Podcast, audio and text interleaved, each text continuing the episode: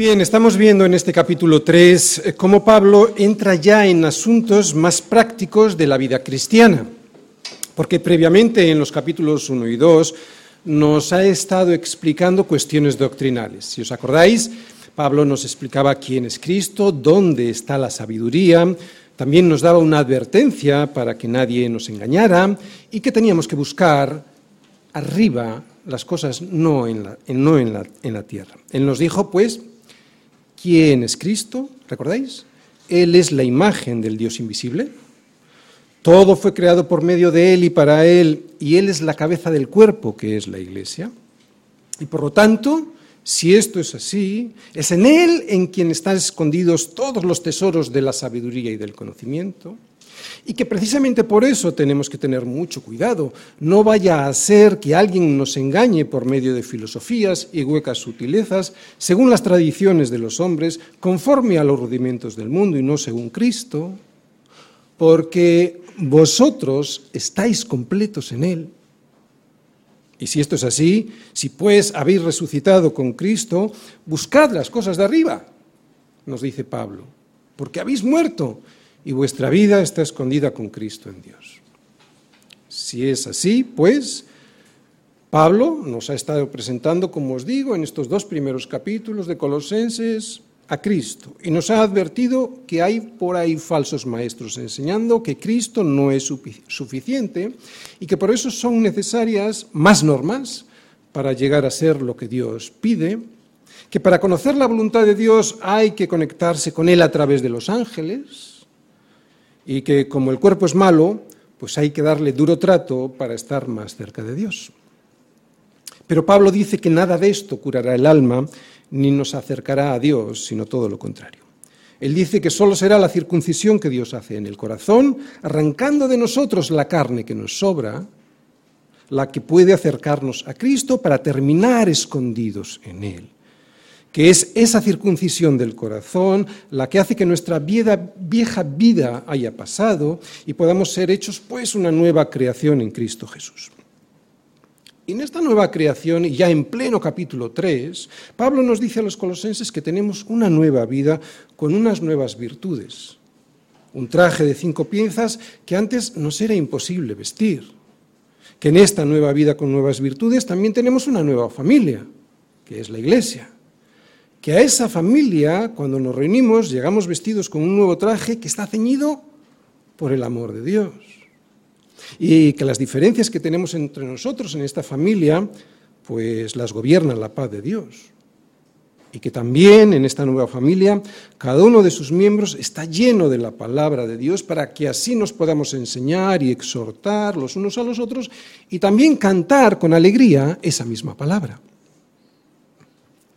Y así llegamos hasta el domingo pasado, donde hemos escuchado que Pablo, eh, esa nueva creación que Dios ha hecho en nuestra vida, no solo ha de mostrarse cuando llegamos a estar juntos en la iglesia, sino que también y sobre todo ha de manifestarse esa nueva creación en la familia.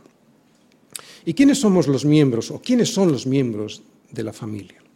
Bueno, pues la familia está compuesta por el marido, su mujer y los hijos. Es lo que nos dice Pablo es lo que nos dice el sentido común y es lo que nos dice toda la historia de la humanidad hasta el día de hoy. Pero ha tenido que llegar el día, y desgraciadamente para nosotros ese día es hoy, en el que por no aprobar tener en cuenta a Dios, Dios ha entregado a los hombres a tener una mente reprobada para hacer cosas que no convienen. Es lo que pasa cuando no se tiene en cuenta a Dios, que Dios dice, pues muy bien, a ver hasta dónde llegas sin mí, y te entrega a tus propios deseos con sus nefastas consecuencias. Pues esto mismo es lo que está pasando con la familia, que al igual que con otros muchos asuntos, nuestra generación engañosa y engañada está llamando familia a cualquier cosa. Pero todo el mundo sabe que una familia está constituida por un hombre, una mujer y sus hijos. Cualquier otra cosa será cualquier otra cosa, pero no será una familia. Es sorprendente que la gente se deje engañar con tan burdas mentiras. Pero es lo que pasa cuando nos avergonzamos de Dios y de lo que el sentido común nos dice. Que Dios te, entrega a tu propia mente, a tu mente reprobada, y llega un momento pues, en el que ya no sabes ni dónde tienes la mano derecha. Por eso Pablo nos dice, mirad que no os engañe nadie por medio de filosofías y huecas sutilezas, según las tradiciones de los hombres, conforme a los rudimentos del mundo y no según Cristo. Es Cristo la medida con la que he de medir todas las cosas. Es Cristo la verdad que me dice cuál es la mentira con la que me quieren llevar al vertedero, allí donde la basura huele mal y la vida no vale nada. Pero Pablo, a pesar de la perversión que le rodea en la ciudad de Roma y de la depravación que conoce del mundo griego, tiene claro qué es la familia. Y es una familia que en poco se parece a las de su tiempo. La familia que Pablo nos presenta es una nueva familia creada por Dios y para Dios. Porque Dios siempre que hace algo para Él, lo hace nuevo y con un propósito. Y en este propósito que Dios quiere para sus familias, es fundamental tener clara la función de cada uno de los miembros. Otra vez, en esta familia nueva que Dios ha creado, es fundamental tener claro cuál es la función de cada uno de los miembros, la de la esposa, la del esposo y la de los hijos. Si no está claramente definida la función de cada uno de ellos, el propósito evidentemente no se podrá llevar a cabo correctamente. Por eso leamos de nuevo lo que nos dijo Pablo el domingo pasado sobre qué es lo más elemental que quiere Dios para los matrimonios. Versículo 18 y 19. Casadas, estad sujetas a vuestros maridos como conviene en el Señor. Maridos, amad a vuestras mujeres y no seráis ásperos con ellas. Bien, evidentemente yo no voy a volver a explicar el significado profundo de estas palabras de Pablo sobre el matrimonio. Pero es bueno que recordemos qué es y para qué es el matrimonio. El matrimonio es la exhibición real que hacen dos personas, un hombre y una mujer, de lo que hizo Cristo por su iglesia. La salvó, su salvación. Y el propósito es para para que la gloria de Dios se manifieste al mundo. Pero este mismo propósito del matrimonio que consiste en reflejar la salvación que Cristo hizo por su iglesia, o sea, el marido limpiando a su esposa con la palabra de la porquería del mundo y sus mentiras, y la esposa sujeta a su marido para ayudarle en esa misión, digo, este mismo propósito también debe incluir a los hijos cuando llegan, y es de lo que hoy vamos a hablar. Una familia que vive y muestra así el Evangelio es un extraordinario ejemplo evangelizador. Vamos a leer de nuevo los versículos con los que termina este capítulo 3, versículos del 18 al 25. Casadas, estad sujetas a vuestros maridos como conviene en el Señor. Maridos, amad a vuestras mujeres y no seáis ásperos con ellas. Hijos, obedeced a vuestros padres en todo, porque esto agrada al Señor. Padres, no exasperéis a vuestros hijos para que no se desalienten. Siervos, obedeced en todo a vuestros amos terrenales, no sirviendo al ojo como quien quiera agradar a los hombres, sino con corazón sincero, temiendo a Dios. Y todo lo que hagáis, hacedlo de corazón, como para el Señor, y no para los hombres, sabiendo que del Señor recibiréis la recompensa de la herencia, porque a Cristo el Señor servís. Mas el que hace injusticia recibirá la injusticia que hiciere, porque no hay acepción de personas. Una familia nueva, la segunda parte, los hijos. Colosenses 3, versículo 20. Muy bien, decíamos el domingo pasado que no es fácil escuchar la voz de Dios en medio de un mundo caído en el que vivimos. Un mundo roto y que grita con orgullo su desobediencia, haciendo todo el ruido que puede para que nadie escuche a Dios. ¿A que sí? Vamos todos a Romanos 1, del 28 al 32, porque allí vemos cómo Pablo retrata a los que han decidido desechar los consejos de Dios, cambiando su verdad, la verdad de Dios, por las mentiras. Y eso a pesar de las evidencias de que Dios es Dios, y esas evidencias nos desbordan por todas partes. Dice así Pablo a los romanos. Y como ellos, y está hablando de los que cambian la verdad por sus propias mentiras. Otra vez. Y como ellos no aprobaron tener en cuenta a Dios, Dios los entregó a una mente reprobada para hacer cosas que no convienen, estando atestados de toda injusticia, fornicación, perversidad, avaricia, maldad, llenos de envidia, homicidios, contiendas, engaños y malignidades.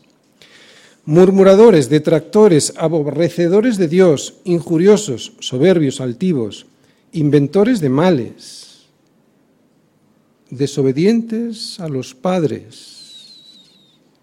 Esto está entre los peores, ¿eh? si os fijáis. Desobedientes a los padres, necios, desleales, sin afecto natural, implacables, sin misericordia, quienes habiendo entendido el juicio de Dios, que los que practican tales cosas son dignos de muerte, no solo las hacen, sino que también se complacen con los que las practican. Dice Pablo de aquellos que se empeñan en no tener en cuenta a Dios y que por eso hacen cosas que no convienen, que no solo las hacen ellos, sino que también se complacen con los que las practican. O sea, que son de un mismo sentir entre ellos y por eso entre ellos también se animan a despreciar a Dios.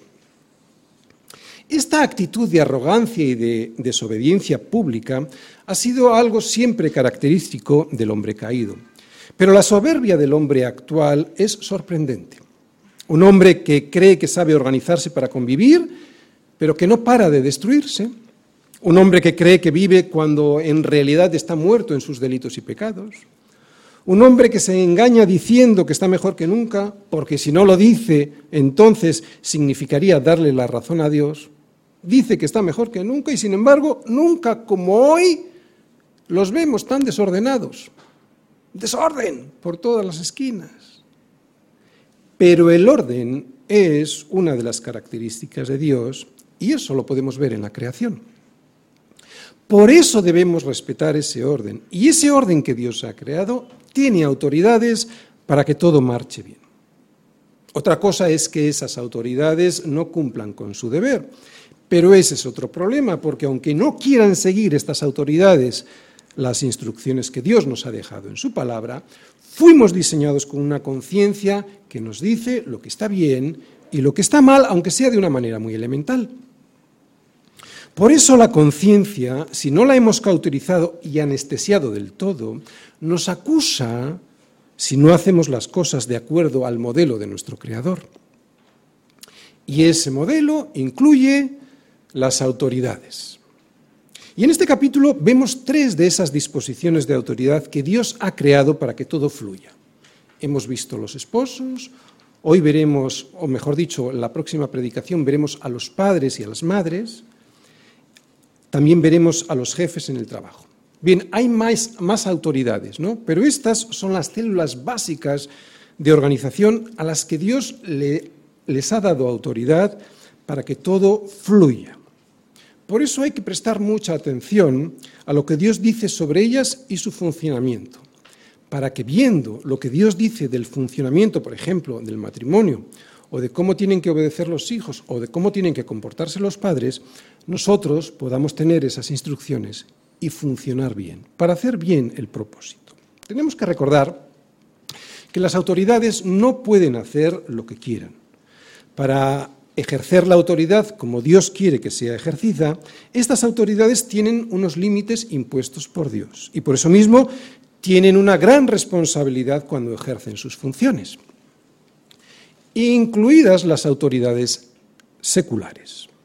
Y aunque ellas, las autoridades seculares, crean que su autoridad no les viene de Dios, les viene de Dios y son responsables delante de Dios aunque no lo crean.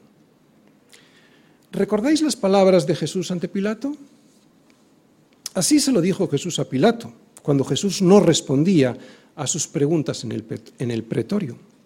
Pilato, que era el máximo responsable, la máxima autoridad en Jerusalén en esos momentos. Le dice eh, Pilato a Jesús, ¿A mí no me hablas? ¿No sabes que yo tengo autoridad para crucificarte y que tengo autoridad para soltarte? ¿Recordáis qué le respondió Jesús? Respondió Jesús, ninguna autoridad tendrías contra mí si no te fuese dada de arriba. Dios es soberano y es Él quien pone y quien quita autoridades. Y Él sigue siendo soberano aunque ellas no ejerzan su autoridad con responsabilidad. Un ejemplo son estas palabras de Jesús a Pilato, porque lo que parecía una desgracia y el fallo del padre al permitir la muerte de su hijo, resulta que este era el plan perfecto que Dios tenía para salvar a la humanidad. Por eso hay que respetar a las autoridades, aunque aparentemente se equivoquen, porque han sido puestas por Dios. Por eso, hijos, obedeced a vuestros padres y hacedlo en todo, aunque creáis que se equivocan, que no se equivocan tanto. ¿eh? Vamos a explicarlo, versículo 20. Hijos, obedeced a vuestros padres en todo, porque esto agrada al Señor. Somos una nueva creación en Cristo y si Él es el Señor de nuestra vida, también ha de serlo en nuestra familia, ¿verdad? Y si lo que queremos es vivir bajo el señorío de Cristo, debe ser Él, pues, quien nos organice la vida en todos los entornos en los que nos movamos. En el matrimonio, en la familia cuando ya llegan los hijos y en el trabajo, por ejemplo. En este capítulo 3 estamos viendo una pequeña serie sobre el orden que Dios quiere que se dé en la sociedad. Y así como la semana pasada hablamos sobre el orden en el matrimonio, Hoy lo haremos sobre el orden en el que deben vivir los hijos para que cumplan el propósito que Dios quiere para ellos y para que puedan ser felices dentro de lo que cabe, porque vivimos en un mundo caído. Ya en los próximos domingos veremos el orden en el que deben vivir los padres a la hora de educar a sus hijos. ¿eh? Hoy solo voy a hablar, aunque voy a hacer alguna mención a esto, a los padres. En realidad hoy nos vamos a dirigir solo a los hijos, pero veremos la función de los padres, cómo han de educar los padres, y también el orden en el que han de vivir los jefes y sus empleados en sus relaciones laborales. Por eso el esquema que estoy poniendo para mostrar mejor estos versículos es el siguiente. Primera parte, vimos una introducción sobre el matrimonio. Segunda parte, vimos el versículo 18, recomendación a las casadas. La tercera parte, vimos en el versículo 19, recomendación a los maridos. Cuarta parte, que es la que veremos hoy, una introducción sobre la obediencia de los hijos. Y la quinta parte, que también veremos hoy, recomendación a los hijos en el versículo 20. Bien, si os fijáis en este esquema, cada una de las partes de la porción de la carta a Pablo de los Colosenses, yo la he titulado, cada una de, de los versículos, si os fijáis, yo lo he titulado Recomendación A, ¿no? Versículo 18, recomendación a las casadas. Versículo 19, eh, recomendación a los maridos.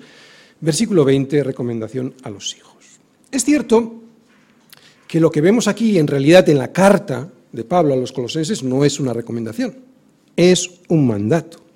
Aquí lo que dice es un mandato del Señor a las casadas, a los maridos, a los hijos, a los padres y a los jefes y también a sus empleados cuando ellos son cristianos. Pero aunque sea un mandato a las esposas a sujetarse a sus maridos, a los maridos para amar a sus mujeres y a los hijos para obedecer a sus padres, es evidente que esta obediencia ha de surgir de un corazón transformado. Cuando un mandamiento es impuesto por la fuerza, poco fruto espiritual puede dar. Por eso yo lo he titulado como una recomendación, ¿de acuerdo? Aunque en realidad es un mandato para nosotros. Porque en realidad ni estad sujetas a vuestros maridos significa que los maridos deben sujetar a sus mujeres, son ellas las que se sujetan voluntariamente, ni amad a vuestras mujeres significa que debo amar a mi esposa porque sí, por muy en imperativo que esté conjugado el verbo amad. ¿Por qué? Porque el amor del que habla Pablo es el amor ágape y jamás este amor puede brotar de una orden exterior, sino de una transformación previa en el interior. Pues con los hijos pasa lo mismo, aunque esto va a depender de las edades. Por eso he pensado, al exponer este versículo 20, en tres rangos de edades diferentes para sacarle el máximo provecho, porque no es lo mismo la orden de obediencia que se le da a un niño pequeño que a un adolescente, que a un joven ya maduro. Bien, una vez dicho esto, quiero hacer una introducción general sobre la obediencia general, ¿vale? Una introducción general sobre la obediencia que le deben los hijos a sus padres. Cuarta parte. Una introducción sobre la obediencia de los hijos. Si Pablo dice que los hijos deben de obedecer a los padres, entonces los padres tenemos la obligación de educar a nuestros hijos en la obediencia. Otra vez, si Pablo dice que los hijos deben obedecer a sus padres, entonces los padres tenemos la obligación de educar a nuestros hijos en la obediencia. Porque, ¿qué es lo que tiene el pecado? Lo que tiene el pecado es que prefiere desobedecer. Por eso ellos, nuestros hijos, deben aprender a obedecer. Otra vez, deben aprender a obedecer. No se viene aprendido eh, eh, en la obediencia. ¿No? A desobedecer sí, ya vienen aprendidos. Pero a obedecer han de aprender. Cuando una sociedad está compuesta mayoritariamente por papás que no educan a sus hijos en la obediencia, esa sociedad camina a la destrucción. Una sociedad comienza su declive cuando sus hijos van siendo cada vez más rebeldes y desobedientes a sus padres. Es así como comienza la decadencia de una sociedad, cuando los padres no educan a sus hijos en la obediencia y el respeto, porque después esos hijos serán desobedientes e irrespetuosos con el resto de las autoridades a las que tendrán que someterse, y eso no hay sociedad que lo soporte. Dios es un Dios de orden, no de desorden ni de caos. Por eso pide a los hijos que obedezcan a sus padres. Bien es cierto que lo que dice Pablo en este versículo es a los cristianos, pero eso no significa que este consejo de Dios no sea universal. Es para todos. Los hijos han de obedecer a sus padres. Por eso la sociedad que rechaza este consejo de Dios termina desapareciendo. Lo estamos viendo en Europa. Los padres que se resisten a educar a sus hijos en la obediencia hacen de sus hijos unos rebeldes contra todo lo que se oponga a sus deseos. Y eso no hay país que lo soporte. Y lo justifican con el argumento de que no les parece bien violentar la voluntad de sus hijos, pero en realidad el argumento es otro. No lo hacen porque es más cómodo que a tus hijos los eduque la televisión o el gobierno.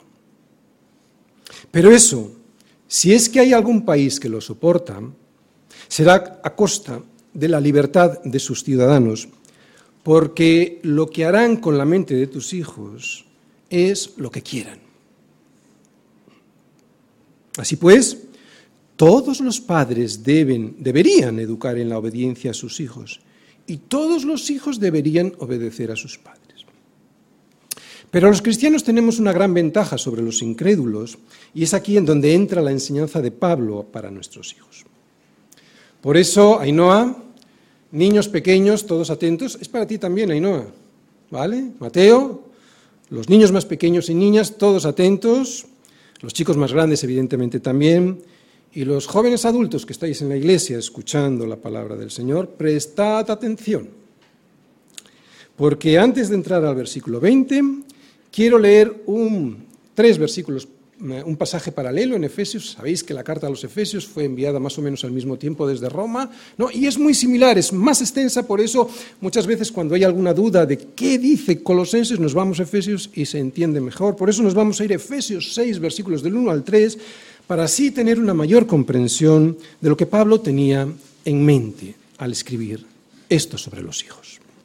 Hijos, obedeced en el Señor a vuestros padres, porque esto es justo. Honra a tu padre y a tu madre porque es el primer mandamiento con promesa para que te vaya bien y seas de larga vida sobre la tierra. Así pues, versículo 20, hijos, obedeced a vuestros padres en todo, porque esto agrada al Señor. Ya tenemos ahí el versículo. Lo primero que hay que decir sobre este versículo, a diferencia del siguiente, es que aquí la palabra griega que se usa para padres se refiere a los progenitores, o sea, al padre y a la madre. Cuando dice padres, está refiriéndose tanto a un padre como a una madre. Ya explicaremos por qué en el versículo siguiente se refiere solo a los padres, a los hombres. Pero aquí Pablo dice que los hijos han de obedecer a su papá y a su mamá. Por lo tanto, son los dos progenitores los encargados de la educación de sus hijos. Otra cosa que vemos, esto es lo primero que vemos, ¿vale? La palabra padres se refiere al papá y a la mamá. Otra cosa que vemos en este versículo es que los hijos deben de obedecer en algunas cosas. ¿Sí? No, me dice, todo el mundo me dice, no, en todo, no en algunas cosas, ¿verdad? Los hijos deben de obedecer en todo. Y claro, esto debe ser así, ¿por qué? Pues porque Pablo se está dirigiendo a los hijos de los colosenses, hijos que estaban escuchando en su iglesia en Colosas esta carta que les había llegado de Pablo junto a sus padres. Y al ser hijos de padres cristianos, pues se supone que sus padres pues no les obligarían a hacer algo en contra de la voluntad manifiesta de Dios escrita en su palabra. Por eso se puede entender en todo. ¿De acuerdo? Está dirigido a unos papás cristianos, en todo. ¿Por qué en todo y lo entendemos así, bueno, pues porque en toda la palabra, eh, y ya lo vimos el domingo pasado también, en toda la Biblia se nos exhorta a obedecer a Dios antes que a los hombres, ¿de acuerdo? Entonces, este es el límite de en todo. Bien, voy a intentar distinguir entre la obediencia que se le debe a los padres por parte de los niños más pequeños de aquella que le deben los niños más mayores o los chicos más mayores. Y para esto también me voy a apoyar en los versículos de Efesios 6 que hemos leído, porque son unos versículos que no solo hablan de obediencia, si os fijasteis, hablan de honra. Así que voy a hablar, pues, de obediencia, de honra y de cómo todo esto luego se ve fuera de casa. Algo que le agrada al Señor porque le da la gloria a Él. Así que vamos a la quinta parte. Recomendación a los hijos. Pero en primer lugar lo que vamos a ver es a los hijos de 0 a 10 años. Más o menos, ¿de acuerdo? Dice así Pablo, hijos, obedeced a vuestros padres en todo, porque esto agrada al Señor. Bien, recordad, estamos dirigiéndonos a este rango de edad, más o menos, desde que nacen hasta que tienen más o menos 10 años. Ya sabéis que las niñas maduran antes, los niños más tarde, pero más o menos este rango de edad podemos hacer algún apunte. Aquí la importancia, la, importancia en este rango de edad que tienen los padres a la hora de enseñar a sus hijos a obedecerles es fundamental. ¿De acuerdo? Por esto mm, casi me voy a dirigir más a los papás en este rango de edad. Y por ahí es por donde vamos a empezar, pues, por la obediencia. En esta parte, como digo, me voy a dirigir más a los papás que a los niños por razones obvias. Los niños de estas edades entienden muy poco o no entienden nada. ¿De acuerdo? Primer aspecto, obediencia. Está claro que aquí la obediencia que los hijos deben a los padres es absoluta. No hay excepciones, porque los niños, los niños más pequeños, todavía no tienen la responsabilidad de tomar decisiones. Y por eso en el derecho se les dice que son irresponsables jurídicamente. Así pues, la obligación que tienen todos los niños pequeños es la de obedecer a sus padres. Es una obediencia obligada. ¿Pero desde qué edad? Bueno, todos sabemos que los niños pequeños pueden aprender muchas cosas desde el mismo momento en el que nacen. Y aunque nos pueda parecer imposible, una de las cosas que también aprenden desde entonces es a obedecer. Sobre todo a obedecer, porque vienen con el chip cambiado. vienen para desobedecer. Es evidente que en estos casos de los niños más chiquitines, pues la obligación que tienen eh, los padres de enseñar a sus hijos, pues tiene que hacerse a su medida, porque no es con palabras como aprenden los bebés o con argumentos los que son más mayorcitos. Así que, aunque esto sea así, no dudes, por ejemplo, enseñarles una de las cosas más necesarias para su vida y que pueden ir aprendiendo poco a poco, claro que sí. ¿Qué es? A no ser siempre el centro de atención. Si lo van aprendiendo poco a poco, terminarán siendo más felices. Sí, Señor. Es lo que nos dijo el Señor Jesús, que más bienaventurado es dar que recibir.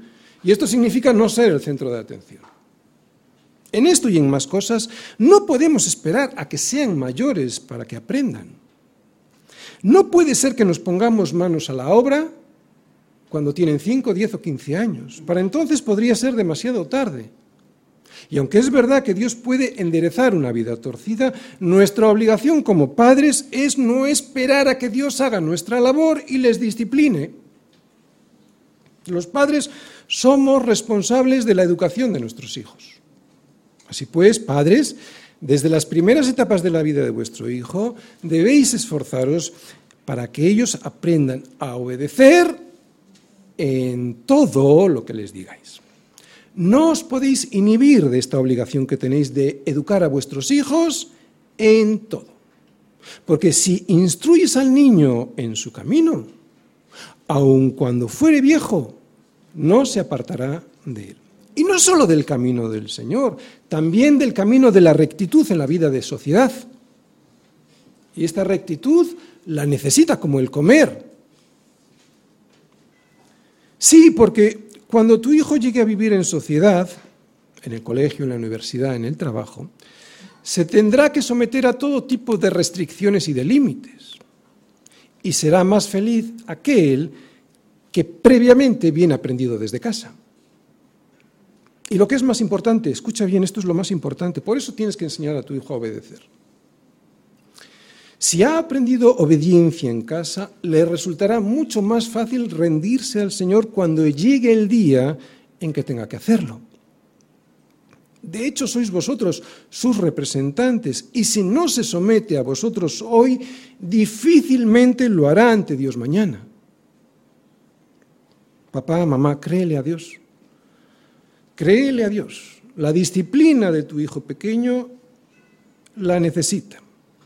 Es tan importante como el alimento que come o como la bebida que bebe. Si su carácter no ha sido disciplinado, si no ha sido fortalecido en casa, lo pasará muy mal fuera, porque fuera no encontrará ni el amor ni la paciencia que tiene en casa. Después voy a hablar de la vida fuera de casa, pero es muy probable que un niño que no ha sido educado en la obediencia en casa, luego en clase, en el trabajo o en, la iglesia, llegue a ser un rebelde que lo pase mal y que además se lo haga pasar mal a los demás, especialmente a sus padres. Un apunte, atención, así como el alimento y la bebida que le das no se la das a base de golpes e insultos, así tampoco la instrucción que recibe. No voy a extenderme mucho en esto porque esto pertenece a la próxima predicación, pero sí que diré que la obediencia que deben aprender nuestros hijos siempre se va a asimilar mejor en un ambiente de amor y de alegría que en uno de tensión y de crispación. ¿De acuerdo? Vamos a la honra. Bien, está claro que los niños, mm, los niños más pequeños, ¿ah? pues no van a honrar a sus padres. ¿Por qué? Porque todavía no saben qué es eso. Pero sí que en la obediencia diaria pueden ir aprendiendo qué es honrar a sus padres. Honrar a nuestros padres es algo que a todos nos ha costado mucho tiempo. Y nos sigue costando, ¿no? Han sido años de aprendizaje para entender que hay que honrar a aquellos que Dios ha puesto como nuestros padres en la tierra. Pero precisamente por eso, porque cuesta, y para que nuestros hijos no tarden lo que nosotros hemos tardado, hay que ir enseñándoles en esta primera etapa y antes de llegar a ser adultos a los padres se les honra obedeciéndoles. Hay que enseñarles que a los padres se les honra obedeciéndoles. Pero luego lo explico en más profundidad, ¿de acuerdo? Cuando lleguemos a otros rangos de edad. Vida fuera de casa. Los niños deben aprender a obedecer a sus padres en casa. Esta obediencia les da la honra a los padres. Y esta obediencia que honra a sus padres agrada al Señor. Deben aprenderlo desde ahora, desde pequeños. Ahora es el momento de aprender algo tan importante. Y esta obediencia que da la honra a sus padres y que agrada al Señor, también se ve fuera de casa. En un restaurante, por ejemplo, o en una visita en casa de unos amigos, y sobre todo en la iglesia. Mira, papá, mamá, no puedes pretender que tu hijo se comporte en un restaurante, en casa de unos amigos o en la iglesia si no ha aprendido respeto en casa. Imposible. Por poner un ejemplo, si tú en la iglesia llamas la atención a tu hijo porque no está atento en la alabanza y además no para de molestar a los demás, y tú vas y le dices algo, ¿cómo crees que te va a mirar? Te pondrá una cara como diciendo, ¿pero qué pasa? ¿De qué me hablas? Y tendrás razón, porque no le has enseñado a respetar en casa. O sea, no puedes llegar a enseñarle fuera de casa, cuando te avergüence. Sin embargo, si en casa le has enseñado que hay, por ejemplo, en este, en este caso, que hay que reservar un tiempo a la lectura de la palabra y a la adoración familiar, y que eso se hace en silencio y con respeto, o sea, si apartas ese tiempo y le enseñas que ahí tiene que estar en silencio y con respeto, cuando llegue aquí, al niño no será necesario llamarle la atención, ya está acostumbrado, sabe que este momento es para el Señor. Y si se despista porque es un niño, con tan solo mirarle será suficiente para que recuerde lo que ya hace en casa,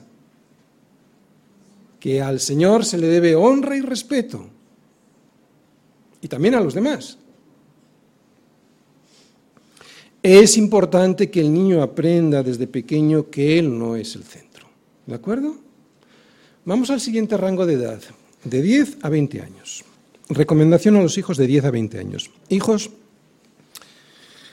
Chavales ya más adultos, obedeced a vuestros padres en todo porque esto agrada al Señor. Empezamos por la obediencia. El mismo Jesús, siendo el creador del universo, estuvo sujeto a sus padres. Y eso que a la edad de 12 años tenía más sabiduría que los maestros del templo, que cuando le oían se maravillaban de su inteligencia y de sus respuestas. Otra vez, a los 12 años, los maestros del templo, cuando le escuchaban cómo preguntaba y cómo respondía, se maravillaban. Aún así, aun teniendo más sabiduría que los doctores del templo y que María y José juntos, y a pesar de la falta de entendimiento de sus padres sobre cuál era su misión, él obedeció, descendió con ellos, volvió a Jerusalén y estaba sujeto a ellos. Hijos, si Jesús, siendo Dios, se sometió a sus padres terrenales, aun cuando a veces se equivocaban, mucho más vosotros debéis estar sujetos a vuestros padres. Padres, si hemos hecho nuestro trabajo cuando nuestros hijos eran pequeños, cuando lleguen a la edad que estamos viendo ahora, que se van acercando a los 18, 19, 20 años, las cosas serán mucho más fáciles para todos, para ellos también. Pero cuidado, padre, no debes usar la violencia para conseguir que tus hijos te obedezcan. No es lo mismo una corrección física responsable y controlada, ¿no? algo que en algún momento pues, pudiera ser necesario, que golpear a tu hijo sin ton ni son porque te sale la ira descontrolada de tu corazón amargado o lleno de vino o acostumbrado a pegar a tu esposa. Si es así, arrepiéntete, arrepiéntete y no peques más. Chicos y chicas de 10 a 20 años, de lo que estamos hablando es de la obediencia de vida a unos padres responsables aunque se equivoquen. De la obediencia de vida a unos padres responsables aunque se equivoquen. O pensáis que se equivocan, porque en realidad casi siempre aciertan, ¿eh? Pero no estamos hablando de la obediencia a un padre que obliga a sus hijos a cosas que están completamente alejadas de la voluntad de Dios, escritas en su palabra.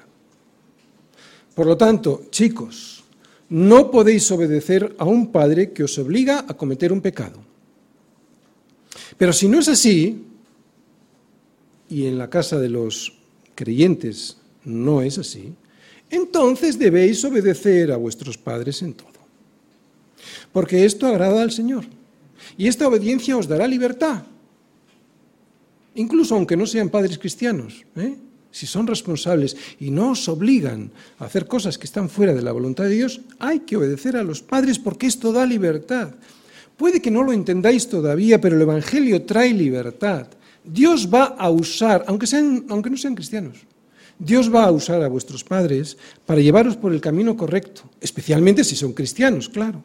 Camino que os va dirigiendo a la libertad de no, de no cometer errores terribles. Puede que no entendáis muchas cosas todavía, pero hay algo que sí debéis comprender. que lo que os piden vuestros padres siempre, siempre es para vuestro bien. Si esto lo guardáis en vuestro corazón, o sea, que lo que os piden vuestros padres siempre es para vuestro bien, si lo guardáis en vuestro corazón, entonces será más fácil vuestra obediencia porque veréis un propósito bueno en ella. Porque obedecer por obedecer, como hacen los incrédulos cuando lo hacen, eso no trae alegría al alma. Sin embargo, el entendimiento sí. Cuando tú tienes el entendimiento de por qué te obligan a obedecer algo, aunque solo sea porque sabes que tus padres buscan tu bien, tu esfuerzo de seguir el consejo será mucho menor, no te esforzarás tanto, no te costará tanto y además lo harás con más alegría. Y otra cosa que debéis saber para que, para que sea más fácil la obediencia. Dios le ha dado a vuestros padres la autoridad sobre vosotros. Con los límites que hemos dicho antes, pero Dios le ha dado a vuestros padres la autoridad sobre vosotros. Si aceptáis que Dios ha delegado su autoridad en vuestros padres, entonces os resultará mucho más fácil tener confianza en ellos, porque incluso si se equivocan, vosotros seréis bendecidos por Dios al obedecer, por, vuestra fidelidad al mandamiento de Dios y por vuestra obediencia. Incluso aunque se equivoquen, seréis bendecidos por Dios. Además, si aprendéis a obedecer con entendimiento, seréis cada día más maduros y eso hará que vuestros padres os vayan dando cada vez más autonomía en la toma de decisiones. Sed inteligentes como padre, es más fácil dar autonomía a un chico que ha obedecido sistemáticamente que a uno que ha desobedecido. Por lo tanto, si obedecéis con el entendimiento de que lo que quieren vuestros padres para vosotros es vuestro bien, si sistemáticamente obedecéis, vuestro padre llegará un momento, pues son obedientes y os dará cada día más autonomía. Y es aquí, padres, donde vosotros vais a ir dejando poco a poco libertad a vuestros hijos, aunque evidentemente controlando esa libertad para comprobar que son responsables. Y ahora a los chicos y a las chicas. No os comparéis con vuestros hermanos o con vuestros amigos. Cada hijo demanda atenciones diferentes. Yo he tenido que controlar las equivocaciones de un hijo con más autoridad y las de otro con más benevolencia. ¿Por qué? Porque no todos los hijos responden de la misma manera.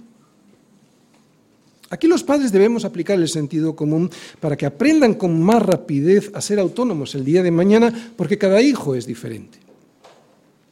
Y un último aviso para los hijos. Aunque seáis responsables de la libertad que se os da, otra vez, aunque seáis responsables con esa libertad que se os da, eso no siempre va a significar que vuestros padres os tienen que decir a todo que sí. Porque hay circunstancias en la vida en las que vosotros no veis los problemas cuando los hay, o no veis los posibles peligros o las dificultades, que ellos por su experiencia y madurez sí pueden ver. Así que cuando ellos digan no, será no, ¿Podéis pedir explicaciones? Sí. ¿Con respeto? Sí. Además, vuestros padres, si la pedís con respeto, seguro que os la darán las explicaciones porque están deseando que aprendéis, que aprendáis de la vida. ¿eh? Os las darán. Pero si la contestación después de la explicación sigue siendo no, vuestra respuesta será obedecer. Punto. Honra. Chicos y chicas, yo me he sentido tremendamente honrado cuando mis hijos me han obedecido. Esta honra es similar a la que se le debe al Señor. Se muestra mejor obedeciendo que cantando en la iglesia. Y esto va para nosotros también, ¿verdad? ¿Cómo honramos mejor al Señor obedeciendo? ¿No? no tanto cantando en la iglesia. Pero ¿qué es honrar? Bueno, tanto en el idioma hebreo del que Pablo toma esta palabra, concretamente del quinto mandamiento de Éxodo 20, como del idioma hebreo, perdón, griego en el que está escrita esta carta a los colosenses, la palabra honrar significa darle peso a algo, estimar el valor de algo, darle valor a alguien. Por lo tanto, Honrar a vuestros padres significa que dais valor a vuestros padres, que entendéis que su persona y por lo tanto su consejo tiene peso, que su opinión es digna de tenerse en cuenta. La honra, como hemos dicho, se manifiesta sobre todo con la obediencia. Y sabéis, esto se ve fuera de casa. Fuera de casa. Un hijo, cuando se ha acostumbrado a obedecer en casa, fuera suele ser respetuoso con los demás, saluda con educación y da gracias por todo. Y en la iglesia no solo ha aprendido a estar en silencio, sino que ya sabe escuchar con atención y empieza a tener ganas de servir al Señor. Y si estás en este caso y todavía no has encontrado un sitio para servir al Señor, incluso aunque lo hayas encontrado también, la obediencia a tus padres es el mejor servicio que le puedes prestar al Señor. Que en un mundo como el de hoy, con hijos tan desobedientes, en los que los padres no se atreven a decir que no, que tú obedezcas a tus padres, ese será el mejor servicio, el mejor ejemplo para mostrar a Cristo a los demás. Y eso aunque tu padre no sea cristiano. Puedes pensar que tus amigos dirán que eres bobo por obedecer, pero eso es mentira. Porque en el fondo están deseando ser como tú, lo digan o no. Cualquier persona que ve a alguien así, obediente, desea ser como ella, aunque ese deseo se muestre a veces con insultos de envidia. En los colegios, ¿verdad? Pero es envidia. Quieren ser así. No lo dicen, lo dicen con insultos. Vamos a los niños más mayores. Recomendación a los hijos de 20 años al final. Hijos, obedeced a vuestros padres en todo porque esto agrada al Señor. Muy bien, hemos llegado casi al final. ¿eh? Si los padres hemos cumplido con nuestro deber antes, a esta edad, los hijos ya casi ni dan trabajo. De verdad. Además es un placer verles crecer, madurar y hacerse hombres y mujeres de Dios. Vamos a ver la obediencia. Bien, evidentemente la enseñanza de la obediencia, entendido como la hemos explicado antes a los niños más pequeños, pues prácticamente ya no existe en esta época. ¿De acuerdo? El padre ya enseñó antes todo lo que debía enseñar y ahora tampoco los hijos, pues tiene la obediencia de estos hijos tampoco tiene la misma forma de sumisión que antes. La obediencia ya ahora es mucho más racional, pactada, no dogmática. El hijo entiende mucho mejor que antes lo que no entendía, y por eso ahora, si es que el padre y la madre hicieron bien su trabajo, la obediencia es mucho más dulce, más entendida. Otra vez, si hicieron bien su trabajo. Si no, es un caos. Es la peor edad. De todas formas, el hijo debe obedecer hasta que deje la casa de sus padres para casarse. Hasta entonces, y tenga la edad que tenga y mientras viva bajo su techo, el hijo debe obedecer a sus padres. Honra. La honra a los padres continúa hasta que el padre y la madre se mueren.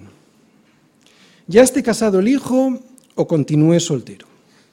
Así como la obediencia cuando un hijo se casa, incluso la obediencia no es la misma cuando el hijo es adulto, ¿no? Y todavía vive en casa de sus padres. Sin embargo, o sea, cuando el hijo se casa, la obediencia ya no se la debe a los padres, ¿de acuerdo? Pero la honra, sin embargo, sí que continúa. De hecho, no es que continúe, es que sigue creciendo. Aquí la honra sigue siendo el respeto a su persona, el respeto de la persona del padre y de la madre, la valoración, el peso, la dignidad que se merecen los padres y sus opiniones. Sin embargo, ahora hay que añadir el peso o el privilegio más bien de sostenerlos cuando ellos ya no pueden sustentarse o mantenerse, tanto físicamente como económicamente. Es en esta época, a partir de los 20 años, atención, atención los, chicos de 17, 18, 19, 20 años, atención. Es en esta época cuando el joven se da cuenta que sus padres ya, bueno, no es que ya no, sino que sus padres no son aquellos que él había pensado que eran. Ahora ya les ve como en realidad son, pecadores, que aunque se arrepienten, pues todavía van tropezando por el camino. Pero claro, es también ahora cuando ellos mismos se conocen mejor a sí mismos y pueden perdonar a sus padres honrándoles. Porque la honra no se la deben por lo que son los padres, no, sino como dice Pablo, porque esto agrada al Señor. Qué bonito. Qué bonito porque si mis hijos me honrasen por lo que soy, me tendrían que tirar por la ventana.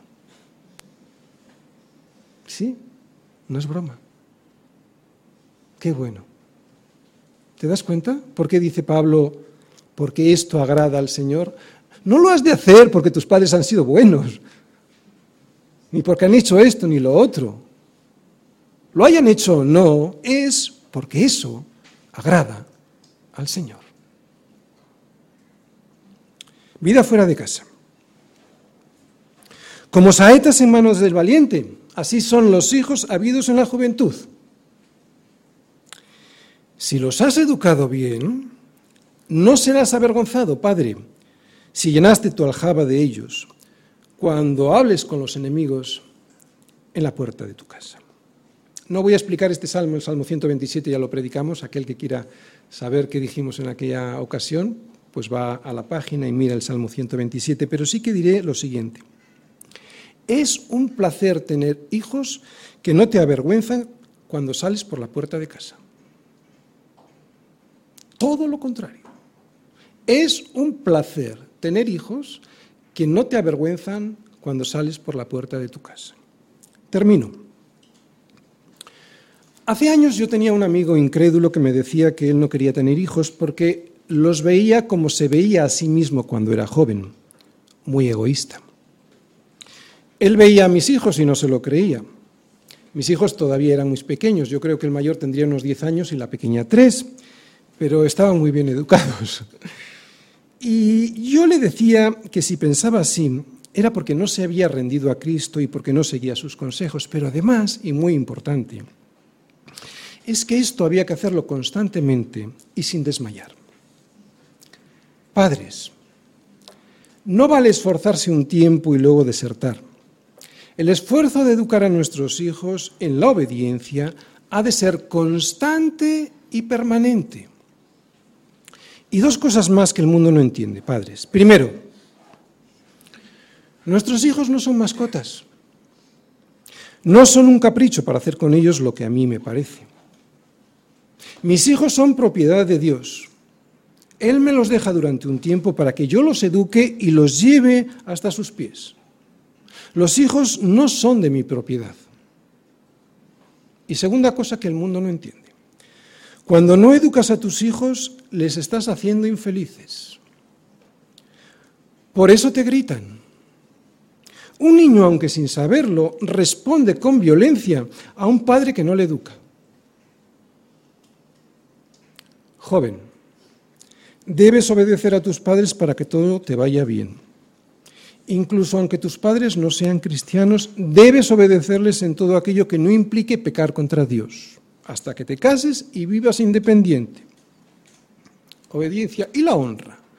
La honra se la debes siempre. La honra, incluso aunque ellos no sean cristianos, debe permanecer siempre y aumentar con el tiempo. Y aunque ellos se han esforzado de manera que ni te imaginas para sacarte adelante, no ese es el motivo por el cual debes obedecerles y honrarles. Les debes obediencia y honra porque esto agrada al Señor.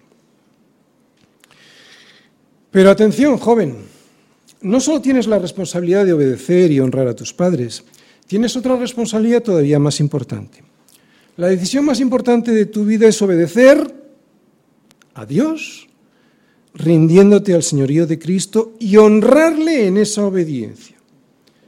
Esa decisión será la mejor que puedas hacer en tu vida. Y no te juntes con los malos, porque te llevarán a la perdición.